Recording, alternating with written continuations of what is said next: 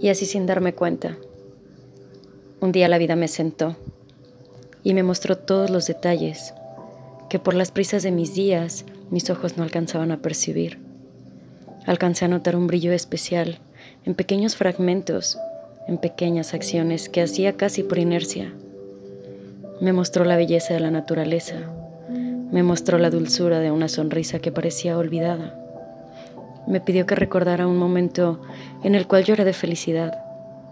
Cerré mis ojos, respiré profundo y simplemente sonreí porque me di cuenta que mi vida está llena de destellos repletos de magia.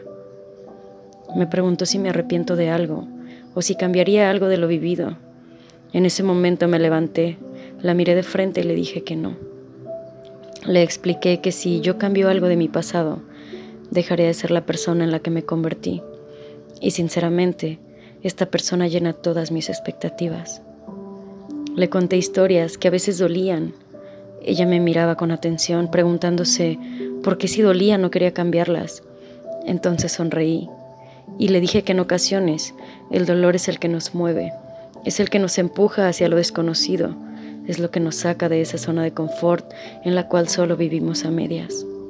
Le agradecí por las personas que se cruzaron en mi camino, ya que de todas y cada una de ellas aprendí no solo a sobrellevar los días, aprendí a ser más humana, menos perfecta, pero más feliz.